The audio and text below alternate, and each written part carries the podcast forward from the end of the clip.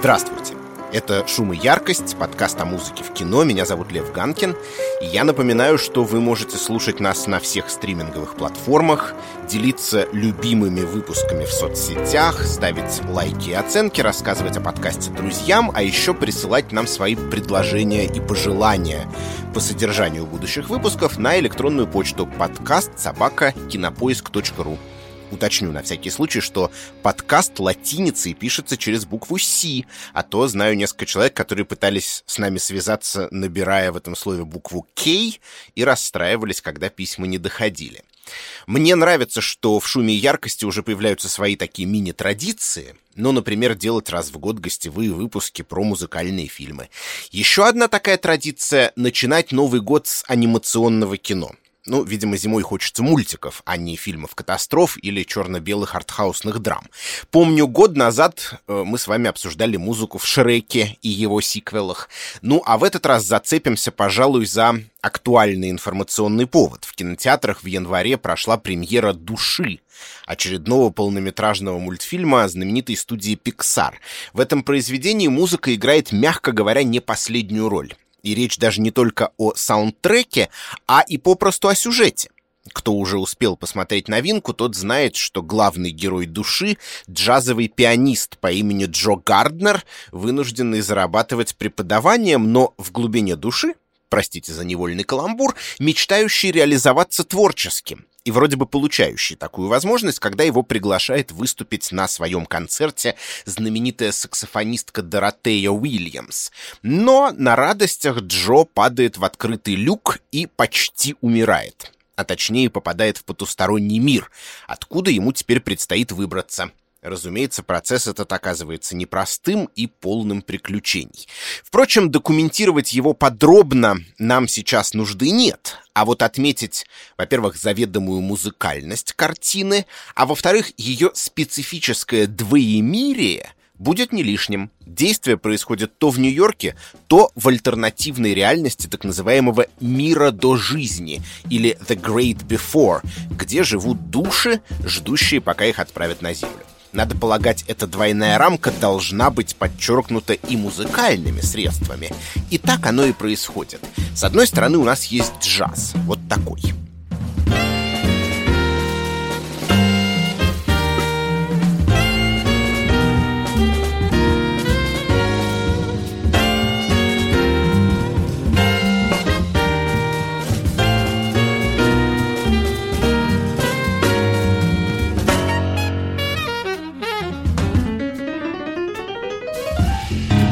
джазовые композиции для души, это слово здесь в кавычках, хотя можно обойтись и без них, сочинил и сыграл музыкант по имени Джон Батист.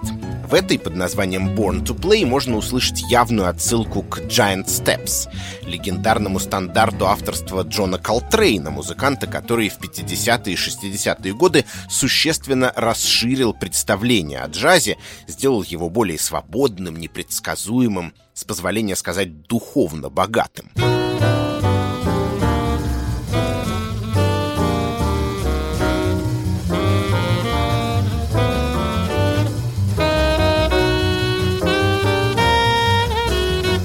Референс очень логичен. Джазовый Нью-Йорк в душе — это пространство свободы и импровизации. В нем все зависит от личных качеств и личного выбора. И сама игра, в процессе которой главный герой порой погружается в натуральный транс, и успех или его отсутствие. В этом смысле фильм адекватен музыкальной форме, которая в нем использована. Джаз действительно таков. Это не изнурительное спортивное состязание, каковым он изображен, например, в нашумевшей одержимости Демьена Шазелла, а торжество спонтанности и стихийности пиксаровские аниматоры, стало быть, глубоко погрузились в тему, что вообще им свойственно.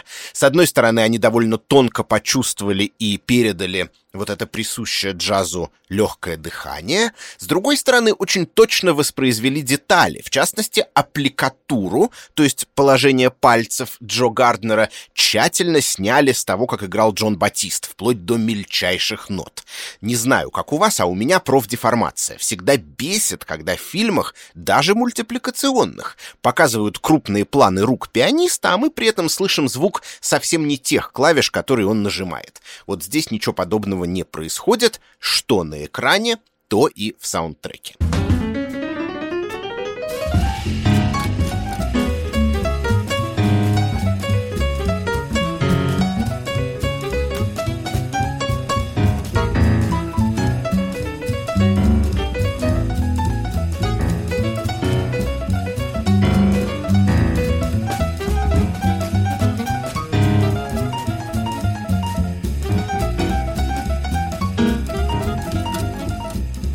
Это, впрочем, как мы понимаем, лишь часть звуковой палитры фильма «Душа».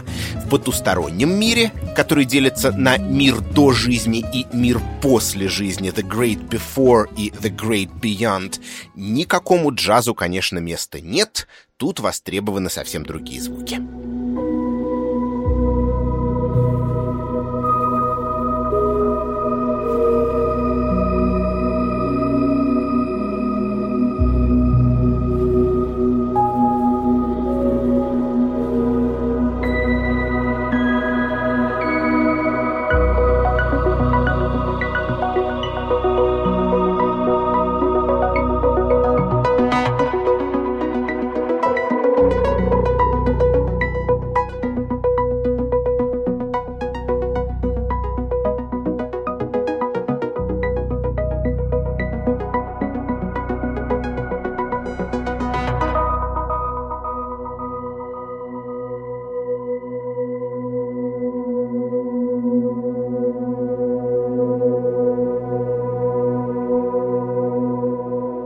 Саундтрек к внеземным сценам в душе написан совсем другими людьми. Трентом Резнером и Аттикусом Россом, участниками группы Nine Inch Nails, которые вот уже 10 лет, начиная с социальной сети Дэвида Финчера, активно и плодотворно работают в пространстве киномузыки. Тут, конечно, уже не до джаза.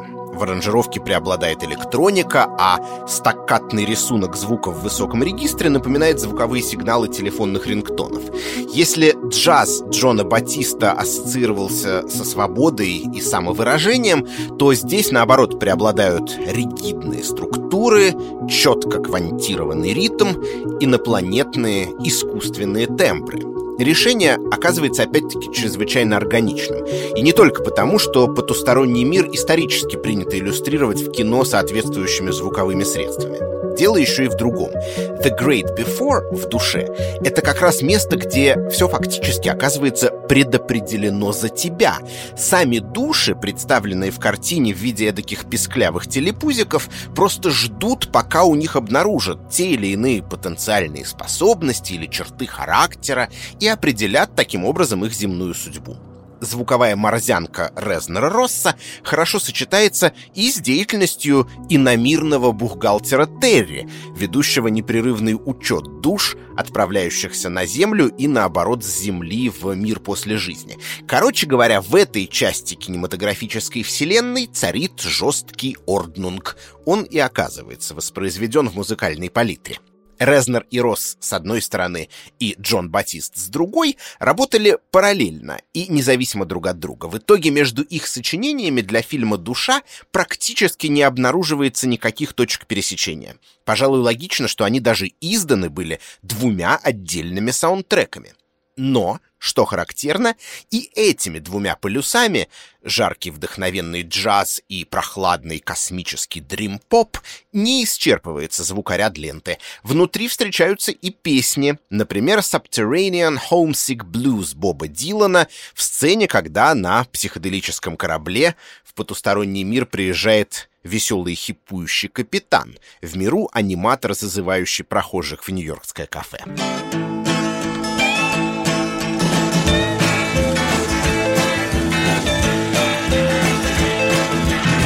Johnny's in the basement mixing up the medicine. I'm on the pavement thinking about the government. The man in a trench coat, badge out laid off, says he's got a bad cough, wants to get it paid off. Look out, kid, it's something you did.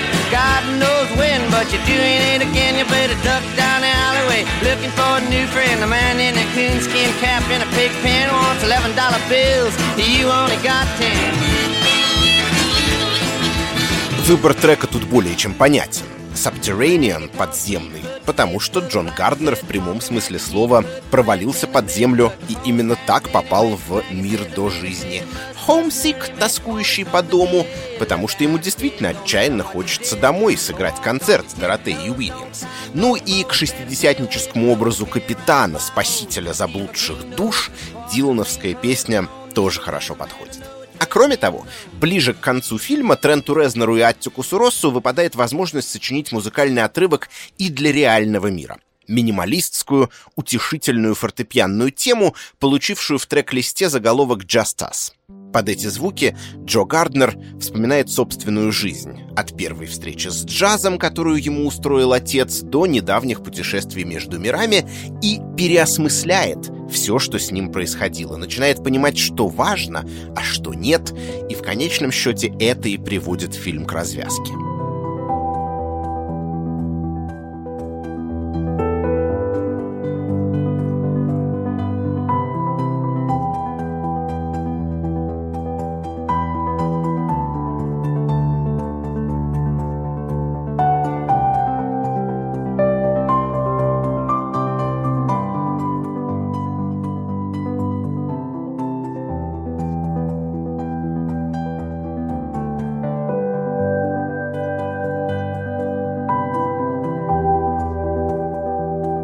Таким образом, саундтрек к душе на самом деле чрезвычайно эклектичен, что вообще присуще пиксаровским мультфильмам.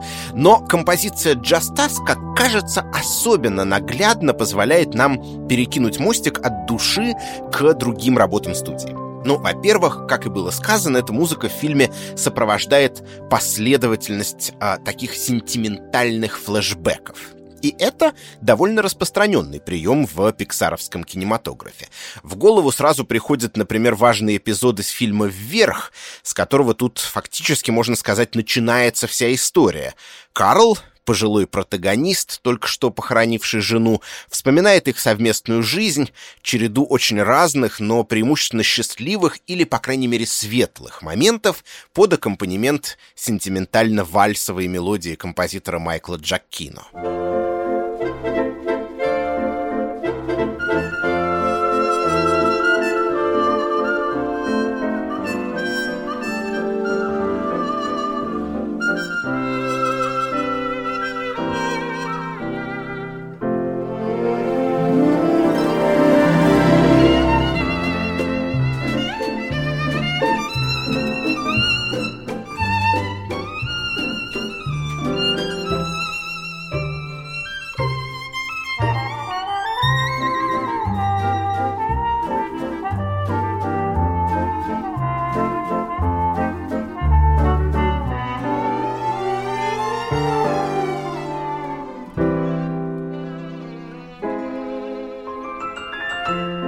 То есть у воспоминаний Джо Гарднера в душе, можно сказать, есть прототип.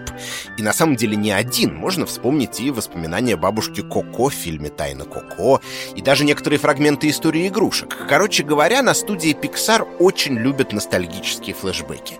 А еще на студии Pixar любят сентиментальные фортепианные мелодии. То есть композиция Just Us и здесь опять-таки хорошо встает в ряд с другими саундтреками. Прежде всего вспоминается «Корпорация монстров» и и незабываемая сцена прощания Салли и Бу под музыку Рэнди Ньюмана.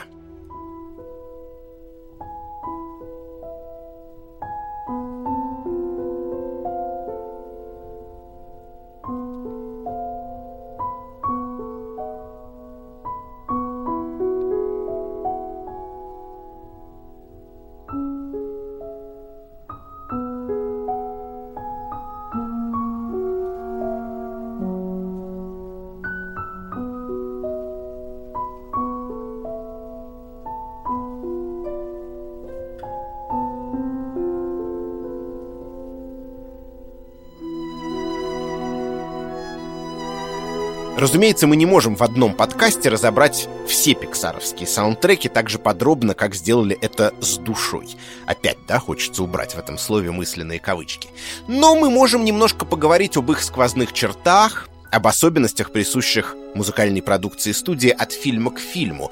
Тем более, что пиксаровские киноленты нельзя назвать полностью дискретными произведениями. В них есть, как сказал бы Фрэнк Заппа, концептуальная преемственность, conceptual continuity.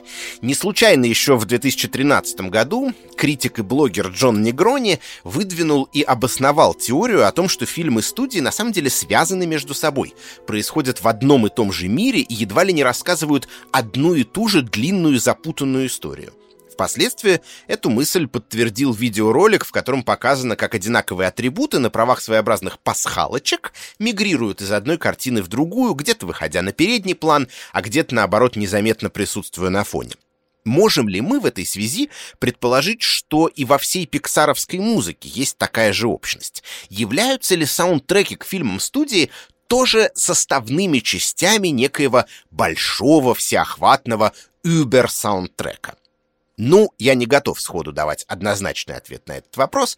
Нужно, наверное, подчеркнуть, что музыку к мультфильмам Pixar писали разные авторы, и каждый привносил в нее собственный стиль и отражал в ней собственные представления о прекрасном. Хотя, кстати, авторов этих за без малого 30 лет, если мы берем полноформатные картины, было на удивление немного. Двое Ньюманов, Рэнди и Томас, представители респектабельной кинокомпозиторской династии, Майкл Джакино, братья Данна, ну и вот Джон Батист де Резнер с Россом, уже знакомые нам композиторы фильма «Душа». Но нечто общее почти во всех саундтреках Pixar, тем не менее, имеется. Их основную особенность, вероятно, придется сформулировать, так сказать, от противного. Она заключается в том, чем эти саундтреки не являются. Они не мюзиклы. То есть даже если в них есть песни, то их, как правило, не исполняют, собственно, герои мультфильмов. Конечно, есть и исключения, например, «Тайна Коко», но они довольно редки. Это характерно уже для самого первого пиксаровского хита, для истории игрушек. В открывающей сцене фильма песня «You've got a friend in me» исполняется как бы от лица ковбоя Вуди, но он при этом не открывает рта. You got a friend in me.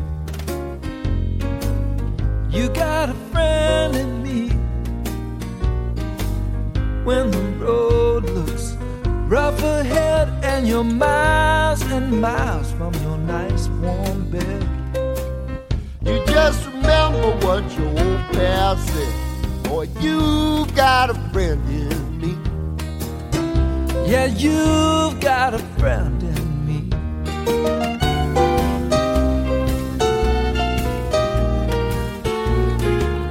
Здесь, конечно, важна специфика конкретного фильма и даже конкретной сцены, ведь игрушки, как знает любой, кто смотрел картину, оживают только в отсутствии людей. Вначале же мы видим, как с ковбоем Вуди играет мальчик Энди, и потому тот, разумеется, не может ничего нам спеть. Он в этой ситуации бессловесен и полностью подчинен хозяину. Тем не менее, характерно, что и в других эпизодах, где звучит эта песня, ни Вуди, ни другие игрушки все равно не занимаются липсингом. А еще более характерно то, что поет композицию «You've Got a Friend in Me» сам ее автор, Рэнди Ньюман, а вовсе не Том Хэнкс, озвучивавший все реплики ковбоя. То есть, хотя ее текст и представляет собой фактически признание игрушки в преданности своему хозяину, но произносит это признание чужой посторонний голос. Когда студию Pixar купила корпорация Disney, то все отмечали иронию этой сделки, ведь опорной точкой эстетики студии всегда был решительный отход от принципов диснеевского музыкального мультфильма, представлявшего собой, по крайней мере, ну, в таких самых классических, рафинированных образцах, последовательность ярких вокально-инструментальных номеров. I-ho, I-ho, it's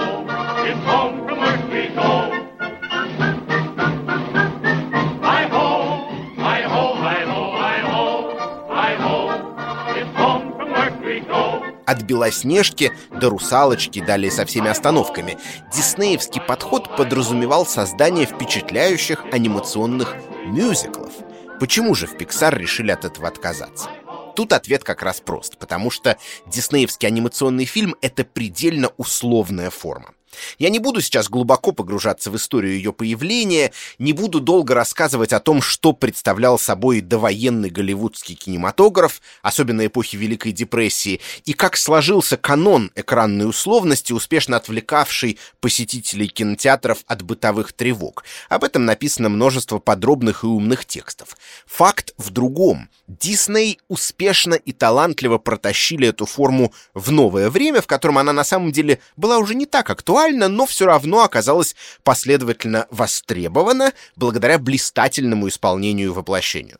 Однако студия Pixar, появившаяся в 80-е годы, уже после того, как история кинематографа прожила и переварила неореализм, новую волну, авторское кино и многое-многое другое, конечно, не могла цепляться за подобные анахронизмы. Поэтому в Pixar подошли к анимации с позиции своего времени и придумали такой ее извод, при котором психологическая проблематика фильмов оказывалась максимально реалистической. Да, конечно, это все равно были мультики про говорящие игрушки и автомобили, про рыбок и динозавров, про роботов и монстров, и да, они все равно были нарисованы, но в остальном, с точки зрения сюжетных коллизий, диалогов, реакций героев, это было только не смейтесь, реалистическое кино. А теперь смотрите, какая штука. Казалось бы, самое реалистичное, что только может быть на экране, это диегетическая музыка. Когда мы видим источник звука, то понимаем, откуда он взялся, как в жизни. И наоборот, когда музыка звучит фоном, это маркирует особость экранного пространства, его нетождественность тому пространству, в котором существует зритель. Но в случае с мультфильмами Pixar все получается с точностью да наоборот. Как раз если бы ковбой Вуди вдруг запел, это было бы совершенно нереалистично, потому что нам с вами, согласитесь, не очень свойственно в волнительные жизненные моменты вдруг открывать рот и начинать петь. Этот классический мюзикловый прием — наследие оперных и опереточных спектаклей, искусство программно-условного, не пытающегося прикинуться жизнью. И напротив, если музыка звучит фоном, то она может психологически намного полнее и точнее раскрыть персонажей, объяснить их эмоции и мотивации, а значит сделать их более живыми, даже если они одноглазые монстры, футуристические роботы или игрушечные ковбои. Такова специфика анимации. И, по-моему, это довольно занятный парадокс, который замечательно иллюстрирует пиксаровские фильмы. В том числе, например, фильм «Валли», который устанавливает своеобразный рекорд. В первые полчаса тут вообще практически нет диалога, все повествование разворачивается музыкальными средствами.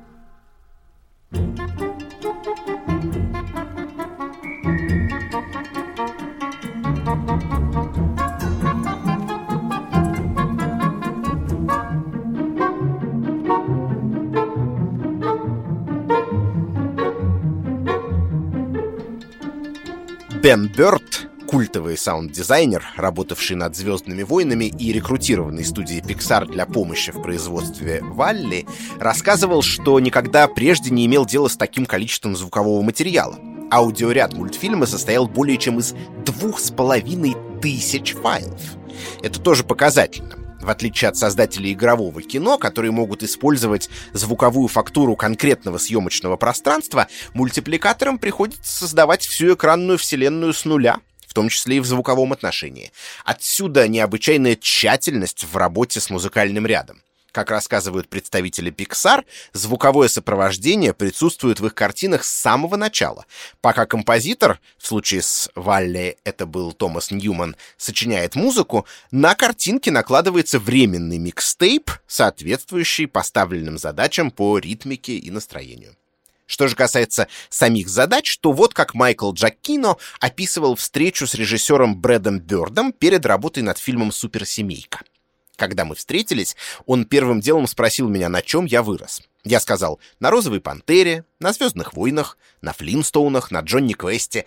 И мы быстро поняли, что оба тащимся от шестидесятнических саундтреков для джазового оркестра. Брэд рассказал, что когда был маленький, слышал музыку из Джонни Квеста и хотел сам стать Джонни Квестом, и чего-то подобного он собирался добиться в «Суперсемейке».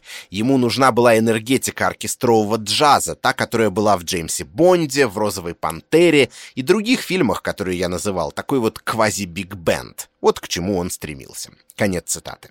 Давайте послушаем, что получилось у Джакино, а потом осмыслим, в чем была специфика требований Брэда Бёрда и почему такой подход типичен для фильмов студии Pixar.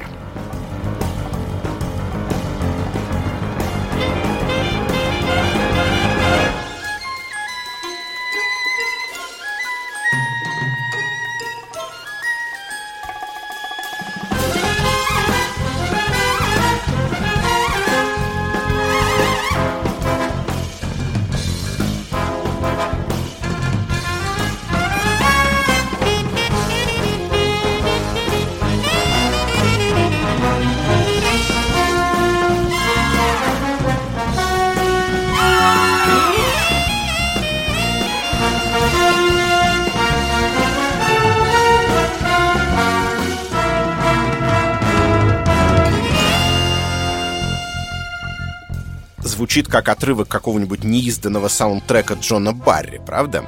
Иными словами, перед нами очень удачная стилизация под избранную эстетику. В данном случае под приключенческое кино и анимацию 50-х-60-х годов. Именно принципом стилизации особенно часто пользуются пиксаровские композиторы, прежде всего тот же самый Джакино. Для «Тайны Коко» он погрузился в гармонии и ритмы мексиканской музыки с помощью консультанта Камило Лара,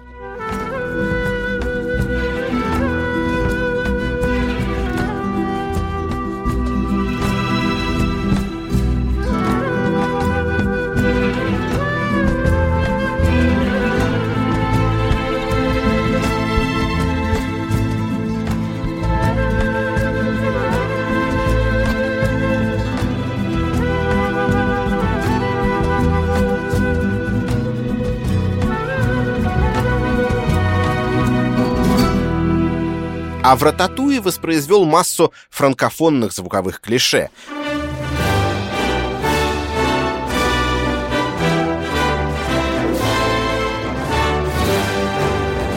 От пародийной Марсельезы до узнаваемого саунда французского аккордеона «Мюзет».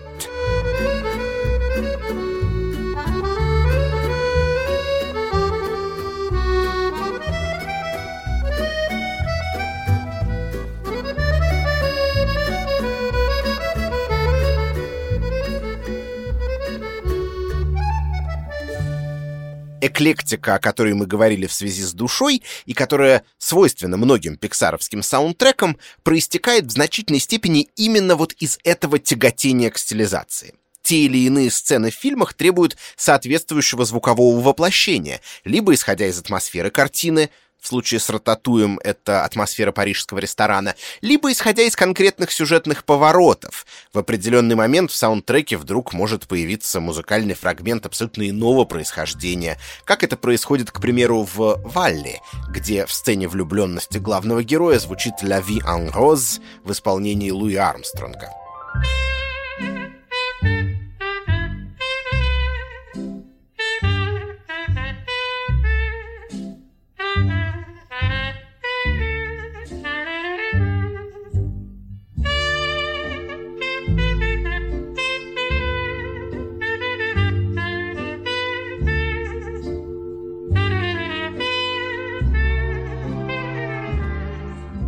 Соображение стилистической цельности в таких эпизодах отходит на второй план перед стремлением создателей фильма вызвать у зрителя эмоциональное сопереживание героям, ну или как минимум более убедительно передать его чувства.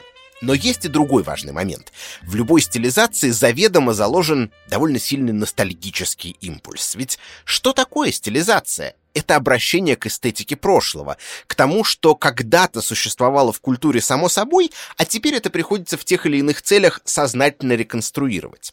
Стилизация воссоздает на экране и в звуке, определенную совокупность культурных образов и ассоциаций. Вот мир наивных приключенческих фильмов 60-х, а вот «Вольный воздух Парижа», вот атмосфера джазового Нью-Йорка, а вот просто-напросто детство с его непосредственностью и верой в чудеса. Много говорилось о том, что пиксаровские фильмы, в отличие от традиционной анимации, предназначены не только для детей, но и для взрослых. Собственно, зрительный зал в кинотеатре на любом из них ярко иллюстрирует этот тезис. И с взрослым сознанием они чаще всего работают именно так, активируя в нем сентиментально-ностальгические чувства. Игрушки из истории игрушек подчеркнуто старомодны. Мистера Картошку, например, придумали еще в середине 20 века. И они, конечно, страшно переживают, как бы не устареть и не стать ненужными. Даже «Тачки», один из, пожалуй, менее глубоких фильмов Pixar, все равно удачно функционирует как ностальгический гимн эпохи Великой Американской 66-й автомагистрали Route 66, увековеченной Чаком Берри. Когда-то она соединяла противоположные регионы Соединенных Штатов друг с другом и считалась матерью всех дорог, а потом потеряла значение в связи с разрастанием городских агломераций и оказалась на протяжении большей своей части продублирована более современными скоростными шоссе. Между прочим, именно в «Тачках» впервые у Pixar, наряду с оригинальным саундтреком официальных кинокомпозиторов, были использованы, скажем так, сторонние поп-песни, как уже существующие, так и написанные специально для картины. Вот в открывающей сцене, где мы фактически знакомимся с Молнией Макквином, звучит «Real Gun» в исполнении Шерил Кроу.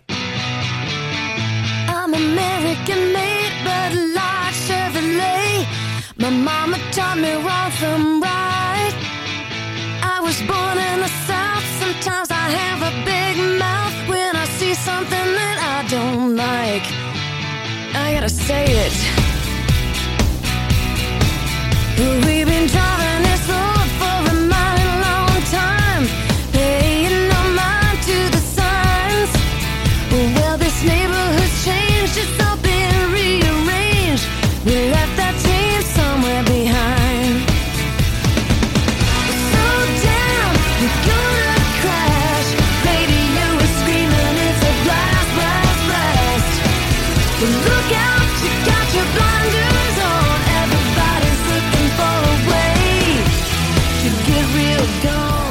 знаете, по идее, это достаточно такой бодрый и зажигательный трек, чтобы им сегодня и закончить подкаст. Но для пиксаровских фильмов зачастую характерны немного иные финалы, поэтому вас ждет кое-что еще.